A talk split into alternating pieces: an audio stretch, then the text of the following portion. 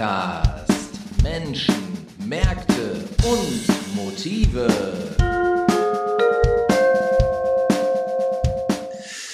Ja, liebe Leute, ihr habt den neuen Ruhr-Podcast, heute Folge 94 schon.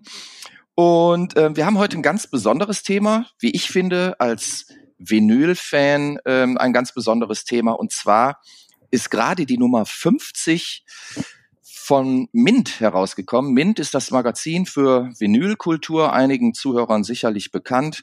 Und zur Nummer 50 was natürlich eine ganz besondere Nummer ist, führe ich ein Gespräch mit Chefredakteur Dennis Plauk. Hallo Dennis. Einen schönen guten Morgen. Ich freue mich hier zu sein.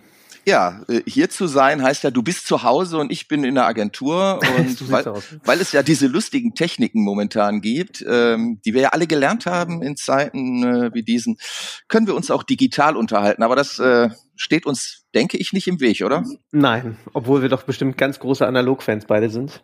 Da gehen wir mal beide von aus bei dem Thema. ja, Dennis, 50 Ausgaben ähm, von Mint. Ähm, wie fühlt sich das an? In erster Linie, wow, die Zeit rennt. Das ist, ähm, das ist Wahnsinn. Also ja. wir haben uns wirklich mehrmals in den letzten Wochen wirklich ein bisschen verwundert die Augen gerieben, weil ähm, ja, 50 Hefte sind irgendwie wie im Flug vergangen. Man muss ja auch noch sehen, das Heft kommt nur alle sechs Wochen raus. Ja. Ähm, und zack sind sechs Jahre um. Und man guckt so auf, auf, auf die ganzen Hefte, auf die Cover, die man gemacht hat und mhm. denkt, wow, eine Menge Holz. Und ähm, irgendwie haben wir aber auch Bock, weiterzumachen. Ja, das will ich doch hoffen, dass ihr Bock habt, weiterzumachen. Also ich glaube, mittlerweile wären doch auch einige tausend Menschen totunglücklich, wenn ihr einstellen müsstet, oder? Vermutlich, ja. Ich weiß nicht, wie, wie haben sich die Abo Abozahlen entwickelt? Kannst du dazu was sagen? Ähm, sehr, sehr gut. Ähm, wir haben nach wie vor eigentlich jeden Monat etwas mehr Abonnenten als im Monat davor. Oh, cool. Ähm, das hat bestimmt auch durch äh, die Pandemie noch mal einen kleinen Schub bekommen, weil es ja auch mhm. einfach Zeiten gab, wo man das Heft dann nicht so einfach äh, im Plattenladen kaufen konnte. Leider tatsächlich. Weil der Laden zu war. Weil der Laden zu war mhm. oder auch äh, zum, zum Teil ja auch äh, andere Verkaufsstellen, die man sonst immer angesteuert hat, oder man einfach auch nicht raus wollte. Ich wollte sagen, ihr seid ja nicht nur im Plattenladen ähm, zu bekommen, sondern auch am Bahnhofskiosk, ganz normal im Zeitschriftenhandel, oder? Absolut. Ähm, wobei man sagen muss, so dass der der Plattenladen uns immer noch äh, dann eine ganz besondere Verkaufsstelle ist. So haben wir ja im Grunde auch angefangen und da mhm. kommen wir ja eigentlich direkt auch an die Leute, von denen wir gerne gelesen werden möchten.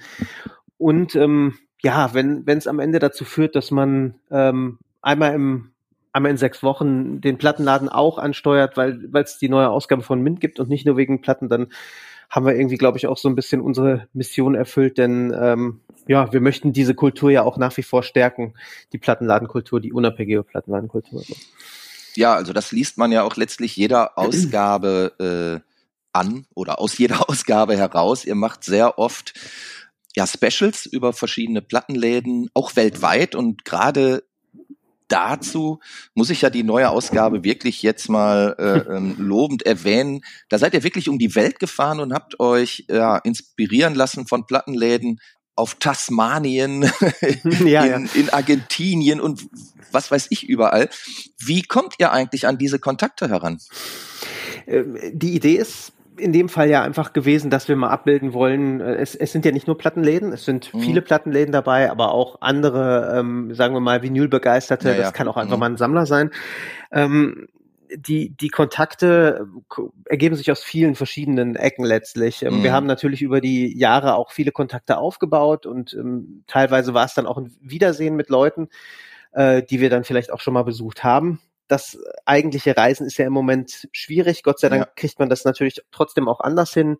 Äh, Tasmanien hast du gerade erwähnt, da sind wir jetzt nicht mal eben hingejettet. Das, Nein, klar. Das ging nicht, mhm. aber äh, ein Fotograf von uns hat den Plattenladen vor einer Weile besucht, mhm. also wirklich persönlich und wir haben dann jetzt quasi das, das Textliche noch nachgeholt und letztlich ist das äh, eine Mischung aus Kontakten, die wir haben, die unsere Autoren haben. Das war oft auch der Fall, dass man dachte, ich kenne da jemanden, der ist total interessant, der, der betreibt ein Label in Estland oder das ist eine ähm, Polin, die inzwischen in Istanbul lebt und da irgendwie forscht zum Thema Vinyl die kenne ich über zwei Ecken. Mhm. Ähm, ne, so. Oder ganz klassisch auch einfach mal in die Recherche gegangen und gesagt so, hey, was, was gibt's denn für Plattenläden in Beirut? Und gibt's eine Möglichkeit, mit denen in Kontakt zu treten und je, ich sag mal in Anführungszeichen, exotischer es wird, desto geringer natürlich auch die Erfolgsaussichten. das Ja, ist klar, leider so, klar. schon so. Ja. Ein paar Sachen sind auch letztlich dann nicht ähm, realisiert worden, die wir gerne hätten. Mhm. Aber ähm, ja, am Ende hat uns dann doch irgendwie fast die, die Flut der Möglichkeiten erschlagen und wir fanden einfach, das war eine, eine schöne Geschichte, die man ähm, äh, machen kann, um einfach zu zeigen, wie dieses Phänomen rund um die Welt die Menschen in Band sieht, also Schallplatten, Vinyl, Mhm. wie unterschiedlich man sich auch der ganzen Sache widmen kann und das trotzdem am Ende irgendwie alles auf einen gemeinsamen Nenner zu bringen ist. Egal, ob man jetzt gerade in der algerischen Wüste sitzt oder ähm, ich sag mal komplett am, am, am Nabel in Berlin, in London, wo natürlich eine ganz andere kulturelle Infrastruktur herrscht. Ja. Und die Aber- Menschen sind gar nicht so unterschiedlich tatsächlich. Ja, aber jetzt hast du ja eben ähm, selber gesagt, dieses, dieses Phänomen Vinyl, Vinylkultur, Plattenladen. Was macht dieses Phänomen denn für dich aus? dass man sich ähm, an ein, an ein Format klammert, dass man Mhm. ein Format liebt, das eigentlich ja ähm, nach wie vor dem gesamten Zeitgeist so entgegenläuft, dass das unpraktisch ist. Also es ist äh, im Vergleich zu, zu einem Stream Mhm. ähm, ist es jetzt erstmal empfindlich, es ist sperrig, es ist wahnsinnig schwer, zumindest wenn man ein bisschen was davon angesammelt hat. Ja. Das wird jeder merken, der einmal damit versucht umzuziehen. ja, oder mehrfach bereits umgezogen Oder ist mit mehrfach 2000 umgezogen ist. Platten, der weiß auch Bescheid. Genau, beim, beim nächsten Umzug sind dann wahrscheinlich schon eher 3000 und so Ja. weiter, genau.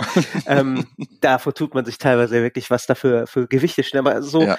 dass ähm, und natürlich auch das ist ein Faktor, es ist auch einfach ein, ähm, ein Luxusgut mittlerweile. Es ist einfach auch teuer, eine Schallplatte Ja. zu, zu kaufen, kostet Mhm. mittlerweile, ich sag mal, 25, 35 Euro. Mhm. Ähm, und äh, wenn man jetzt überlegt, man hat jetzt den Spotify-Account und äh, für, weiß ich nicht, 8 Euro, 10 Euro im Monat, äh, kann das da ja eigentlich gar nicht mithalten. Und trotzdem gibt es, gibt Ja, es aber etwas, was die Leute dahin da- zieht, ne? Ja, So. das richtig. Darf ich dich da kurz unterbrechen? Ich meine, ich, ich bin ja auch stolzer Besitzer eines Plattenladens und ähm, ge genau dazu habe ich jetzt letztens mit einer äh, jungen Frau ein Gespräch geführt, die also in den Laden kam, die war 19, 20, würde ich vielleicht sagen. Und die hat äh, permanent ihr Handy in der linken Hand gehabt. Mit der rechten hat sie so gewühlt und dann äh, äh, äh, auf ihre linke Hand geguckt und das Handy, dann hat sie da was eingetippt und dann hat sie wieder geguckt und dann hat sie weiter gewühlt und so. Und dann habe ich sie angesprochen, ich sage immer, äh, vergleichst du die Preise oder was, was machst du da? Nee, nee, ich wollte nur mal gucken, ähm, ich habe da so, ich habe ja so, so eine Spotify-Liste und die Sachen, die mir richtig gut gefallen haben, die will ich gerne auch als Platte haben. Und ich sage, ach, finde ich aber cool. Wie, wieso denn? Weil eigentlich ähm, so in deinem Alter irgendwie, da, da hören die Leute doch nur noch Stream und so. Nee, ich finde das total cool, Platten zu hören. Ich war echt baff, weil ich damit finde, überhaupt ja, nicht gerechnet habe. So, ne? Das, das ist eigentlich, finde ich, das, das, das Beste, wenn man sieht, wie Mhm. diese beiden Welten irgendwie verschmelzen. Also wir, wir sind ja auch jetzt in der Redaktion keine äh, Streaming-Hasser, Quatsch, ne? Also Mhm. wenn wir im Zug sitzen, dann haben wir da nicht unseren portablen Plattenspieler mit. ähm, es ist tatsächlich Ja. auch so ein bisschen das, das Versprechen, das, das Spotify damals gegeben hat, als sie auf den Markt gedrängt sind. Mhm. Ja, die Leute können alles austesten und wenn es ihnen dann gefällt, dann kaufen sie es eh physisch. Ähm, glaube, ich glaube, das, gilt- passiert tatsächlich auch, oder? das passiert zu einem Bruchteil, glaube Mhm. ich, leider nur. Ja, ähm, aber ich klar, glaub, man muss aber sich- immerhin. Ja, und man muss sich, glaube ich, einfach eingestehen, ein Großteil der, der Hörerschaft von Musik, also der Jungen, wird nie dafür empfänglich sein. Das ist auch überhaupt nicht schlimm, die Zeiten ändern sich. Aber, Aber war er doch auch früher Teil, nicht, ne? oder? Es hatte auch nicht jeder, ähm, den du jetzt aus der Schule noch kennst, ähm, eine große Plattensammlung an. Nein, absolut nicht. Nein, überhaupt Ja. nicht. Gar nicht. Also da gab es oft auch Hörer, die dann äh, schon mal das ein oder andere Album hatten, weil es Ja. dann vielleicht auch gerade so total in war, aber ähm, die Leute sind dann in der Regel nicht hingegangen und haben eine riesige Plattensammlung angehäuft. Nee, glaube ich auch nicht. Genau. Insofern, ich, wir, wir sind auch weit davon, da irgendwie so kulturpessimistisch ranzugehen, weil Mhm. äh, äh, eigentlich, wenn man ehrlich ist, gab es keine bessere Zeit, als jetzt gerade um Musik zu hören und zu entdecken, weil dir stehen alle Möglichkeiten offen. Du kannst, wenn du möchtest, in alles reinhören und du kannst dir Mhm. das raussuchen, was du möchtest. Fast alles Neue an Musik erscheint dann aber auch wieder auf Vinyl. Schön aufgemacht. Klar, über die Preise, das ist ein Was ja lange Thema. nicht so war, ne? Wir Was erinnern so uns mit absolut. Grausen an die 90er Jahre, wo es ja wirklich hart war, äh, eine aktuelle Scheibe auf Vinyl zu bekommen. Absolut. Häufig ja unmöglich. Viele Sachen aus den 90ern werden jetzt erstmalig auf Vinyl äh, ähm, released. Also ähm, da hat sich offensichtlich Absolut. ja auch deutlich was verändert. Da hat sich äh, deutlich was verändert. Beide Märkte, Streaming und Vinyl, sind zuläufig. Ne? Die mhm. einzigen Märkte, wo das so ist, natürlich im Verhältnis ist, ist der, ist der Vinylmarkt, es ist ein Nischenmarkt, das muss ja, man klar. so sagen, aber eine mhm. sehr äh, gut gepflegte Nische und mit einer extrem loyalen Anhängerschaft. So. Mhm. Und die nach wie vor auch wächst im, im Kleinen, aber äh, wenn man die absoluten Zahlen halt auch mal vergleicht, nur im Vinylmarkt von vor 25 Jahren ähm, und heute, und du hast teilweise Alben, die setzen sechsstellig ab. Das muss man halt ja, ne, ja. auch erstmal mhm. schaffen. Also da gibt's äh, dann Fälle, wo über 100.000 Menschen sich eine, eine Schallplatte holen von vom aktuellen sei es Adele-Album ja, oder FX Twin oder was auch immer. Ne? Also, ja, also ich sag mal sechsstellig als Vinyl absetzen, da gibt's vielleicht weltweit so fünf bis zehn Acts, die das ja, schaffen. Absolut. Aber, Na klar, aber, aber es zeigt ja trotzdem, hm. was da für ein Potenzial ist. Ne? Das ist richtig, das ist richtig. Aber du hast eben jetzt schon mehrfach das, das Wort Nischenmarkt äh, äh, genannt und ist es vielleicht auch das, was so ein bisschen die Faszination von Vinyl ausmacht? Glaube ich schon. Auf jeden mhm. Fall, weil man natürlich auch so, so und in so einer Gruppe unter Eingeweihten ist, so ein bisschen. Ja. Ne? Und viele können das nicht nachvollziehen. Ich kann, kann mich erinnern, mein Bruder zum Beispiel, der ist elf Jahre jünger. Mhm. Dem habe ich damals seine erste Platte geschenkt und die stand dann bei ihm lange im Zimmer rum. Und dann okay. kamen Freunde zu ihm nach Hause und haben ja, was hast du dem denn geschenkt, Peter Alexander? System of a Down war das, das weiß oh, ich noch. Das, da, da ist er damals total drauf abgefahren. Okay. Und ähm, dann steht diese Platte da im Zimmer, schönes mhm. Cover, ne? Und ähm, und die Freunde kamen hin und haben gefragt, was ist das? Also ich habe das Cover schon mal gesehen. Mhm. CD wäre jetzt irgendwie schon noch bekannter gewesen. Und, mhm. ähm, ich, ich glaube schon, dass das, was du gerade angesprochen hast, dazu beiträgt, dass man auch so ein bisschen, also das ist jetzt nicht elitär oder so meine ich das ja. nicht, aber man, man ist irgendwie in so einem Small Circle of Friends und man geht in den Plattenladen und man, man weiß auch sofort, der Typ, der da hinten steht und das Mädchen da vorne in der Ecke, mhm. den muss ich gar nicht erklären, warum ich jetzt hier gleich 30 Euro für, für diese eine Platte auf den Tisch lege oder vielleicht auch noch viel mehr. Mhm. Ähm, die verstehen mich. Und ähm, ja, das, das trägt definitiv, glaube ich, dazu bei, dass es nämlich eben nicht so ein, so ein Massenphänomen ist. Ich ja. mache das, was jeder andere auch macht, sondern ich gehe da auch ein bisschen anders dran und äh, ich, ich, ich finde Gewinne der ganzen Sache einfach einen ganz anderen Wert, eine andere Wertschätzung mhm. Also was ich äh, auch noch so so erfahre, ähm, dass der der Plattenladen sehr häufig so als Anlaufstelle genutzt wird. Ne? Das, das kenne ich ja auch aus meiner Jugend noch. Das, das war irgendwie schon, schon immer so. Also auch schon, als ich angefangen habe, Platten zu kaufen, äh, so in den, in den 70er Jahren, so von meinem ersten Taschengeld, ähm, da gab's in, besonders in Duisburg gab's gab's ja total viele Plattenläden und auch die, die HiFi-Läden hatten alle noch eine Plattenabteilung und die großen ja, genau. Kaufhäuser hatten eine Plattenabteilung und so. Aber in bestimmten Plattenläden hat man sich halt getroffen und hat gequatscht. Also so nach dem Motto, was machst du denn am Wochenende? Man hat vielleicht geplant, äh, gemeinsam auf irgendein Konzert zu gehen man hat sich verabredet zum Plattenhören, man hat sich verabredet, ähm, gemeinsam äh, Tapes aufzunehmen, äh, also Mixtapes von, von irgendwelchen Platten und so weiter. Und ähm, allein das ist ja schon irgendwie eine Kultur, ja, die heute so ein bisschen zwar angestaubt anmutet, aber die ja auch irgendetwas total Verbindendes hat. Ist es vielleicht auch so eine so eine Sehnsucht wie, äh, ähm, danach in diesen Zeiten, die ja für uns alle immer digitaler werden, etwas Analoges, etwas Authentischeres irgendwie zu bekommen? Ja, absolut. Ähm, eben nicht, äh, wenn man jetzt über den Plattenladen redet, ne, sondern mhm. eben nicht einfach äh, Amazon oder wen auch immer anzusurfen und mhm. das Ding in den Warenkorb zu packen und dann äh, klingelt es zwei Tage später, sondern äh, genau, sich da auszutauschen, vielleicht auch äh, sich inspirieren zu lassen. Ähm, äh, allein die ganze, der Ort, wie es riecht in einem Plattenladen. Ja, ja, ähm, viele Plattenläden gehen ja auch zum Beispiel hin und, und bieten jetzt Kaffee an oder integrieren mhm. sogar Cafés und lassen sich da auch ein paar Sachen einfallen. Oder natürlich auch technische Fragen. Was, was mache ich denn irgendwie? Klingt's nicht gut? Hast du eine Idee? Soll ich mal was mit der Nadel machen? Mhm. Man kann das ja in die verschiedensten äh, Richtungen denken. Und was du ansprichst, ist, glaube ich, ja, eigentlich so, so ein ganz zentraler Punkt dabei. Das ist halt eine, eine Sehnsucht bedient und ich glaube auch eine gewisse ähm, Entschleunigung tatsächlich. Mhm. Ne? Da, ist man dann wieder bei diesem Tonträger, den ich auflege. Das, das alleine ist ja schon aufwendig aus der Hülle ziehen, das Auflegen, das, Ja, ja, das. Pflegen der Platten.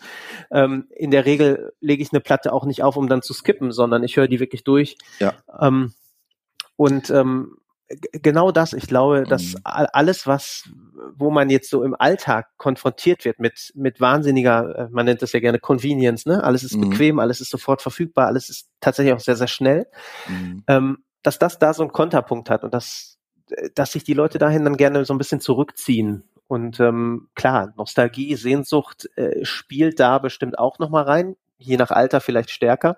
Ja. Ähm, aber äh, ge genau das und deswegen ist es wahnsinnig wichtig, dass diese Plattenladenkultur auch erhalten wird. Ne? Mhm. Dass, dass zum einen die Leute natürlich in die Plattenläden nach wie vor gehen und wissen, ja, ich kann die, kann die Platte auch schneller haben, aber ich kaufe sie jetzt eben nicht online, sondern ich gehe in, in den Plattenladen am Wochenende. Vielleicht Mhm. hat mein Plattenhändler mir die auch direkt zurückgelegt, weil er weiß, dass ich die kaufen möchte oder Mhm. weil er weiß, die könnte mir gefallen. Und ähm, gleichzeitig ist das aber auch etwas, was, glaube ich, Plattenläden ähm, so ein bisschen auf dem Schirm haben müssen, dass das, ja, wie, wie, wie bleibe ich denn attraktiv? Weil mit dem Online-Geschäft ne, kann ich kann ich per se ja nicht mithalten. Also Nein. das, äh, da, das das Sortiment ist un, unbegrenzt weltweit. Mhm. Ne? Ähm, aber das Erlebnis, eine Platte zu kaufen und zu entdecken, ähm, das ist natürlich, wenn ich es richtig Mhm. mache, ähm, letztlich ja unbezahlbar. Und Ja, das kann klar. kein Online-Kauf einlösen. Ja. Ne? Kann ich, kann ich nur bestätigen. Also ähm, Ja, ich, ich. ich habe auch einige, einige Kunden, die äh, viel Neuware kaufen auch und Hm. die natürlich wissen, dass ich als, als kleiner, kleiner Händler vor Ort manche Preise nicht mitgehen kann. Ne? Also es ist tatsächlich so, dass bei- bei, bei bestimmten Veröffentlichungen, da ist mein EK so hoch wie der, wie der Verkaufspreis von Amazon oder so. Hm. Die, die wissen das. Und die sagen aber trotzdem, hör mal, äh, wenn du dann Fünfer draufhaust, ist mir das lieber, ich kauf sie bei dir, weil ich halt möchte, dass der Laden erhalten bleibt. Ne? Also es ist für die auch so ein bisschen, ja, Umfeldpflege oder Nachbarschaftspflege oder wie immer man das nennen möchte. Also der, der, der Plattenladen als solcher hat nochmal einen ganz anderen Wert. Und ich meine, dass das in den letzten Jahren auch wieder gestiegen ist. Und ich führe das durchaus auch zum Beispiel ähm, auf solche äh, Publikationen wie, wie eure, also ähm, auf das Mint ähm, zurück, die sich ja nun wirklich für die Vinylkultur und die, die Plattenladenkultur letztlich ja auch sehr verdient gemacht haben. Ja, wir hoffen, dass wir zumindest einen gewissen Teil dazu beitragen konnten. Ähm, Naja, wie, auf jeden Fall. wie ist denn das Feedback? Also ihr bekommt doch sicherlich äh, ähm, auch von, von anderen Läden, von anderen Sammlern etc. pp. ein ähm, Feedback bezogen jetzt auf eure Hefte. Das äh, Feedback ist super. Ähm, auch wenn ich das vergleiche, wir, wir haben bei uns im Haus ja auch noch andere Publikationen. Ja. Da ist ein deutlich äh, stärkerer Austausch. Wir, wir haben das Magazin eigentlich auch von Anfang an so angelegt, dass wir Mhm. irgendwie uns so ein bisschen, ein bisschen auf Augenhöhe natürlich auch mit den Lesern treffen wollen. Und da kommt sehr viel an, an Feedback, viel auch an Anregungen, an Inspiration. Ähm, wir haben natürlich am Anfang standen wir ja auch vor einer weißen Wand. Ne? Ja, so, klar. Man sagt, okay, wir machen jetzt so ein Heft, wir wissen, wie man Hefte macht, wir wissen, wie Mhm. man Musikmagazine macht, aber ein Vinylmagazin hm, war ursprünglich auch gar nicht so groß gedacht, wie es dann geworden ist, im Sinne von sechs Mhm. Wochen.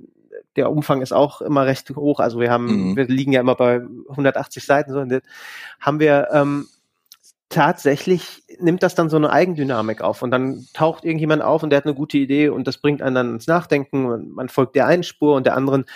Ähm, und das, das Magazin ist tatsächlich auch mit den, mit den Lesern und mit den Mhm. Anregungen der Leser ähm, so gewachsen und auch in verschiedene Richtungen. Aber das ist doch ein, dann ein schönes organisches Wachstum. Also es ist ja jetzt dann Ja, offensichtlich nicht aufgepfropft irgendwie. Mit welchen Erwartungen seid ihr denn damals ins Rennen gegangen? Also ich meine, vor sechs Jahren ein Vinylmagazin aufzulegen, da gehörte ja auch schon eine gewisse Portion Beklopptheit zu, oder? ja, auf jeden Fall. Sagen wir mal, die, ähm, es war angetrieben von der eigenen Begeisterung für das Ja, Format klar. Vinyl. Und wir, wir Klar. kommen ja, wir haben ja mit, mit Visions ein ähm, sehr etabliertes, inzwischen auch äh, Mhm. ziemlich altes Musikmagazin. Und ähm, sagen wir mal, das unternehmerische oder wirtschaftliche Wagnis war jetzt erstmal nicht immens, weil das von demselben Team gemacht wurde und wir haben gesagt, eigentlich wollten wir erstmal nur eine Vinylbeilage machen. Ne? Wir Okay. hatten mal eine Sonderausgabe gemacht, die lief sehr gut, die kam sehr gut bei den Lesern an, haben wir gesagt, hey, vielleicht können wir für unsere Abonnenten alle paar Monate doch mal noch mal so eine Vinylbeilage machen, was mhm. uns so an spannenden Platten begegnet ist und vielleicht ein paar Plattenladen äh, Tipps abgeben und so. Und daraus ist das dann dann gewachsen. Ne? Ähm, in, insofern, es gab jetzt nicht den, den Masterplan oder den, den unternehmerischen, äh, das Strategiepapier sozusagen, wo man gesagt hat, wir müssen bis dann und dann so und so viel Leser erreicht haben. Das ist tatsächlich so gewachsen und hat uns auch bestimmt selbst überrascht, wie, wie gut und wie, wie, wie sehr das angenommen wurde. Ähm, und wir hatten natürlich auch immer Zweifel, können wir das denn dauerhaft bedienen? Ne? Ja, ja, können wir, können wir ein Magazin mit so vielen Seiten alle sechs Wochen füllen?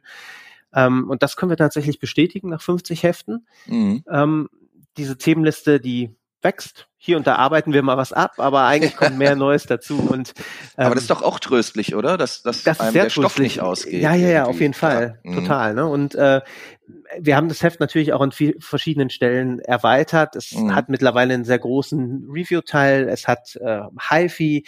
Ähm, wir haben das aber immer so gemacht, dass wir gesagt haben, wir, wir erweitern das Heft. Das ist ein zusätzliches Angebot. Wir wollen aber nicht, dass wir den Leuten was wegnehmen. Und ja. natürlich kommen unterschiedliche Ausgaben dann auch mal besser an. Ähm, wir, wir machen ja auch seit einer Weile schon ganz gerne mal so Schwerpunkthefte, wo wir dann, sagen wir mal, uns um Kraftwerk kümmern mit dem ja. Vinylbezug. Bowie war zuletzt dran. Genau. Ähm, mhm. Zappa hatte Zappa. Ja. Das sind Hefte, die äh, tatsächlich sehr, sehr gut ankommen. Ja, klar. Ähm, mhm. Vermutlich auch, weil sie über die reine Vinyl-Community hinaus wahrgenommen werden. Klar. Also ich ähm, weiß, dass, dass das Kraftwerkheft war ja ruckzuck vom Markt, ne? Das, das war ja, ja das, ausverkauft. Äh, in der Tat. Ja. Und ähm, gleichzeitig, ähm, ja, gibt's dann natürlich auch mal Leser, die sagen, oh, Zappa hat mich nie interessiert. Klar, ja, klar. ne? So, das, das gehört auch ein bisschen dazu. Und dann Aber das hast du doch letztlich bei jedem Heft, oder? Also ich meine, auch im, im Visions ja, macht er macht er jetzt aktuell mit Tokotronic auf und was weiß ich, irgendwie vor ein paar Jahren habt ihr mit Oasis oder irgendwem anders aufgemacht. Und da hast du dann ja auch immer sofort Leute, die sagen, oh, nee, bitte nicht schon wieder die Truppe. Ja. Absolut richtig, klar. Mhm. Ne? Also am Ende muss es die, die Mischung machen und du hast natürlich bei Mint dann jetzt das aktuelle Heft, wo man sagt, wir porträtieren mal 50 Menschen mhm. rund um die Welt, hast du natürlich schon ähm, äh, die, die maximale, die, die breitestmögliche Ansprache, wenn man so will. Ne? Ja, klar. Aber ähm, genau, das, das gehört auch dazu und es gehört auch mal dazu, dass ein Heft dann nochmal besser läuft als das andere oder so. Ähm, das macht auch letztlich den Reiz des Ganzen so ein bisschen aus und es macht auch Spaß. Ne? Okay. So, jetzt hast du 50 Hefte irgendwie äh, betreut. Warst du von Anfang an der Chefredakteur auch? Ähm, ich war von Anfang an in der Redaktion. Ich mhm. ähm, bin, wir haben uns dann innerhalb der Redaktion noch mal so ein bisschen um, äh, wie soll man sagen, umformiert mhm. ähm, und bin dann, oh, weiß ich gar nicht genau, Ausgabe neun oder so, ähm, in die Redaktionsleitung gegangen. Ähm, wir sind aber generell auch ein sehr kleines und nach wie vor unverändertes Team. Ja. Ähm, und äh, das ist jetzt auch nicht so streng hierarchisch. Also ja. alles gut, jeder hat da schon. Okay. Ähm, Nein, ich, ich, ich meine, wo ich hin wollte mit meiner Frage ist eigentlich, jetzt habt ihr ja eine lange Themenliste, hattest du ja eben auch gesagt, und die wächst und wächst und wächst. Wo seid ihr denn mit Heft 100? ähm, also erstmal bin ich froh, dass wir diese 50 ja. Menschen rund um die Welt jetzt gemacht haben und ja, nicht bei Heft 100, weil ja. 100 Menschen wären dann auch deutlich mehr Aufwand gewesen. Ähm, ich ich glaube einfach, dass wir da unseren Weg tatsächlich relativ unverändert fortsetzen. Mhm. Ähm, irgendwann kommt man bestimmt dann auch mal an Punkte, wo, wo man selbst ich sag mal, ein Update machen kann, wenn man vor 2006 in Berlin die Plattenladenszene äh, porträtiert hat, dann kann man das vielleicht 2023, 25 auch mal wieder machen. Ja. Ähm, aber generell haben wir unsere Möglichkeiten ja noch gar nicht ausgeschöpft. Ne? Mhm. Ich sag mal, äh, Vinylreportagen. Wir haben jetzt vor der, der Leserbrief ist im aktuellen Heft. Da schreibt uns jemand, hey, wie sieht's denn mal aus mit Frankfurt? Ihr wart irgendwie mhm. in Hamburg, ihr wart in München, in Berlin. Ähm, was mit, mit Frankfurt? Können wir mal irgendwie vielleicht da auf einen Vinyl-Guide hoffen? Und sagt, ja klar, auf jeden Fall. Konkret mhm. diese Plattenladenreportagen, die haben sich ähm, logischerweise in den letzten zwei Jahren so ein bisschen äh, schwierig realisieren lassen, zumindest phasenweise. Ja. Ähm, aber es gibt was ja der Pandemie geschuldet ist, ne? Also absolut genau. Also wir haben das, wir haben das in München dann tatsächlich auch gemacht. Das ging ganz gut. Mhm. Ähm, wir möchten also auch ehrlich gesagt nicht die Leser ständig mit diesem Thema im Heft konfrontieren. Äh, das ist ja schon ungefähr überall anders. Ja, ja, klar. Ähm, Mhm. und es, klar, es ragt zwar immer mal auch in unsere, äh, ne, in unsere Nische hinein, aber genau, das, das möchten wir eigentlich schon relativ frei halten. So. Und ähm, äh, die Entwicklungen auf dem Markt sind da. Im Moment hat man ja schon bei allem Boom auch gewisse Krisenfaktoren drin. Das haben wir auch in der äh, vorigen Ausgabe beleuchtet, weil man hat, man hat natürlich das, das Preisniveau, was steigt. Ja. Man hat gleichzeitig, das wirst du als Plattenladen ähm, Besitzer ja auch äh, gut nachvollziehen können. Also Mhm. A, der Einkauf, äh, ne, das Preisniveau, Schwieriger Lieferzeiten werden die Lieferzeiten, genau. Und extrem. wenn ich jetzt eine Band bin, die, die Mhm. eine neue Platte aufgenommen hat und die gerne pressen lassen möchte, dann habe ich mittlerweile einen unglaublichen Vorlauf. Ja. Ähm, ja, und, und natürlich auch, äh, keine Ahnung, wenn der Hub von der Platte plötzlich irgendwie bei, äh, ich weiß nicht, 28 Euro liegt und du Mhm. musst die dann entsprechend äh, auspreisen, damit du zumindest vielleicht noch zwei Euro Gewinn dran machst, Mhm. dann sind das auch Diskussionen, die wahrscheinlich erstmal bei dir hängen bleiben, ne? Und sagen, ah, ist aber teuer. Das ne? ist so. Klar. Aber Aber es ist letztlich auch so, äh, das muss ich auch sagen, dass also äh, Plattenfans sind ja durchaus treue Seelen. Und ähm, die nehmen ja grundsätzlich auch am, am normalen Leben teil, sage ich ja, mal. definitiv. Und ähm, momentan, also ich, ähm, natürlich muss ich manchen Kunden erklären, dass äh, wir bestimmte Lieferzeiten haben, die ja zum Teil momentan auch Wochen und Monate dauern, dann wieder Releases verschoben werden, weil das Plattenwerk nicht liefern konnte und so weiter und so fort. Oder wenn Adele irgendwie eine neue Platte rausbringt, dass dann erstmal wochenlang die ganzen Ressourcen irgendwie geblockt sind und andere VÖs dann nicht so richtig durchkommen. Aber das sind alles Sachen, die kann man erklären. Und der Fan, der sagt dann, naja, okay, dann warte ich halt äh, drei Wochen, aber dann will ich sie haben. So, ne? Und ähm, das funktioniert eigentlich ganz gut. Ich bin Ja. gespannt, wie sich, wie sich das im, im weiteren Verlauf ähm, entwickelt. Also ich weiß aktuell zum Beispiel nicht, kommen neue Presswerke dazu oder wird er äh, jetzt auf europäischem äh, Gebiet zumindest ähm, vielleicht sogar eher noch abgebaut, was was dann ja ähm, durchaus auch dramatische Folgen hätte, besonders für die Absolut. für die Kleinen. Ne? Total. Das Problem ist halt, ähm, und äh, ich meine, wir beobachten das ja auch und äh, versuchen natürlich auch dann, wenn was am Entstehen ist, äh, irgendwie vor Ort zu sein und, und den Leuten dann auch so ein bisschen über die Schulter zu gucken und zu sehen, was dann so entsteht. Aber Mhm.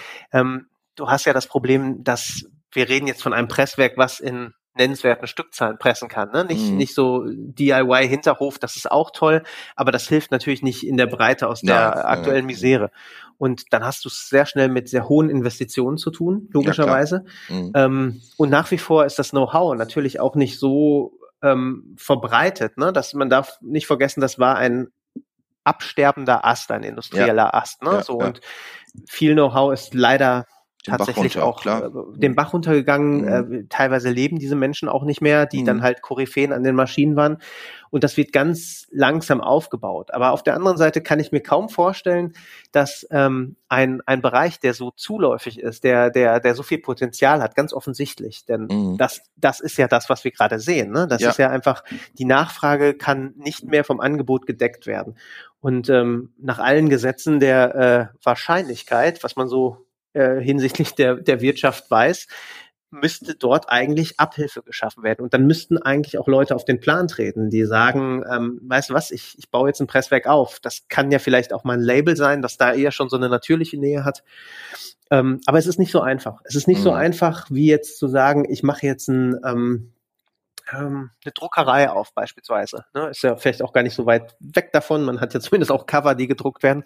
Aber da weiß man, das sind die Maschinen, die brauche ich. Ich, ich habe Leute, die lernen das. Die muss ich mir dann letztlich nur zusammenholen, Mhm. das, das Personal. Und das ist bei einem Presswerk nach wie vor schwierig. Das ist eine relativ kuriose äh, Situation, die man da hat, ne? weil, weil das etwas ist, was, von dem man lange glaubte, dass man das kaum noch brauchen wird. Mhm. Und jetzt plötzlich der Bedarf wahnsinnig da. Und klar, Maschinen werden gebaut, aber jetzt auch nicht in großen Stückzahlen. Nee, nee, klar. Mhm. Ähm, aber es gibt immer wieder Fälle, ne, dass Presswerke eröffnen. In Japan beispielsweise wird wieder Vinyl gepresst. In Neuseeland gibt's wieder Presswerke. Ne, so und ich glaube nicht, dass noch zurückgebaut wird. Das, das nicht. Aber ähm, gleichzeitig kann ich mir auch nicht vorstellen, dass jetzt äh, die die neuen Presswerke wie Pilze aus dem Boden schießen. Das Ja, klar. vermutlich auch nicht. Aber wer hat denn da was verpennt? Also ich sag mal so, ähm, letztlich hat man doch gesehen, dass der Vinylmarkt kontinuierlich gestiegen ist, eigentlich seit zehn mhm. Jahren vielleicht. Und ähm, trotzdem hat man offensichtlich ja wenn es jetzt an die Presswerke geht, nicht reagiert.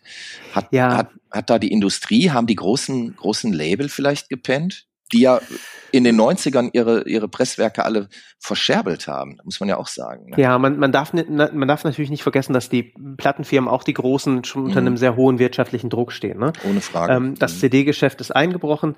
Ähm, und was ein Label an Streams umsetzt, ist nur noch ein Bruchteil dessen, mhm. was man an einem physischen Format. Ne? Klar, so, und ähm, die, die Labels, die gesamte Plattenindustrie, Musikindustrie ist nicht mehr auf ähm, Völlerei und die fetten mhm. Jahre gepolt, gar, ganz und gar nicht.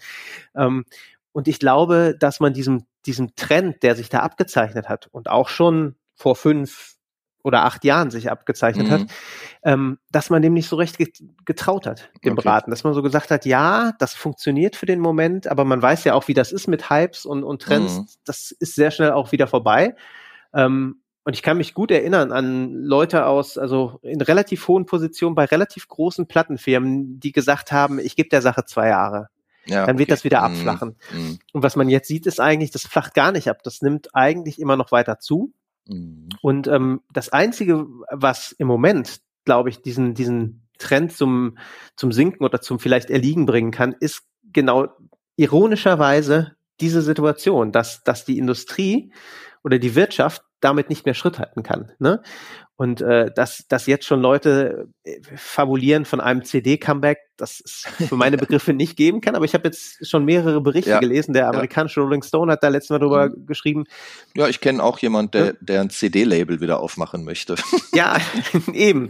So, ähm, viel Glück dabei. Ich glaube ja, das klar. tatsächlich nicht. Ähm, ich meine, die Musikkassette hat ja auch so ihr kleines Comeback gefeiert. Hat sie, ja. Ähm, ich glaube aber, das, was, was den Leuten an der Schallplatte liegt, nämlich auch die, die, die Optik, das Ganze, das Haptische, ne, das Zelebrieren von Musik hören, mhm. das löst eine CD nicht komplett ein. Obwohl sie bestimmt irgendwo auch ihre ganz kleinen Vorteile hat, auch die Unempfindlichkeit, die Platzsparen, ja, da sind wir wieder bei den Umzügen. Ich ziehe theoretisch definitiv lieber mit 2000 CDs als mit 2000 Platten um. Ja. Aber ähm, ja, äh, deswegen, ähm, das bleibt spannend ein paar Dinge werden sich sicherlich mit Überwindung der Pandemie auch entspannen, auch was Preise angeht, was vielleicht gewisse Rohstoffe angeht, die dann wieder hoffentlich besser verfügbar sein werden. Aber ähm, tatsächlich, das, was du ansprichst, diese, man, man kann das nicht noch beliebig weiter steigern, weil mhm. einfach dann nicht mehr möglich ist, dass diese, diese Nachfrage überhaupt noch mit dem Angebot zu bedienen. Ne? Ja. Wird die Nachfrage denn stabil bleiben? Jetzt so aus deiner Sicht des Mintmachers?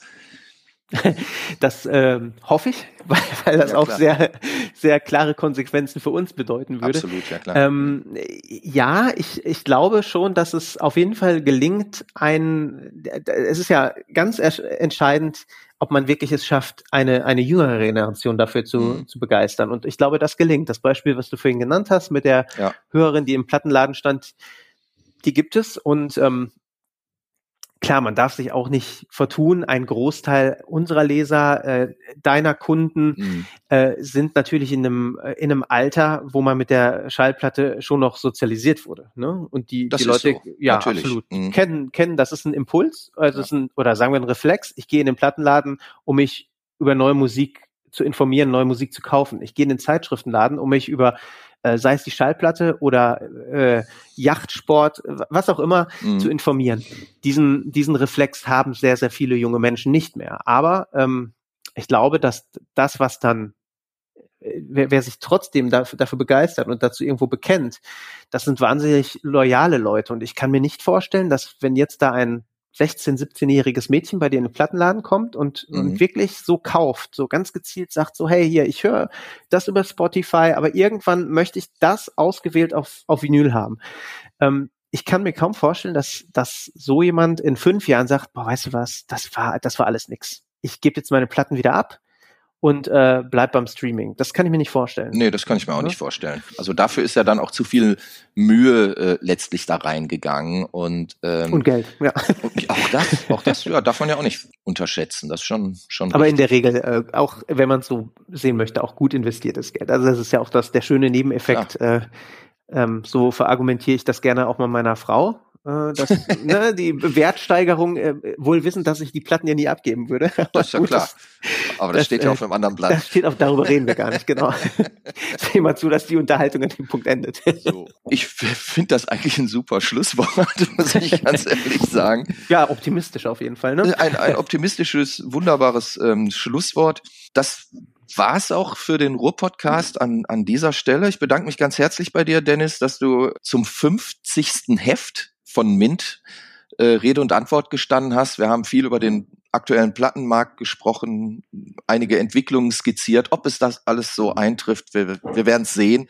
Und vielleicht sprechen wir dann zum hundertsten Heft nochmal miteinander und sehen uns getäuscht und alles ist ganz anders geworden.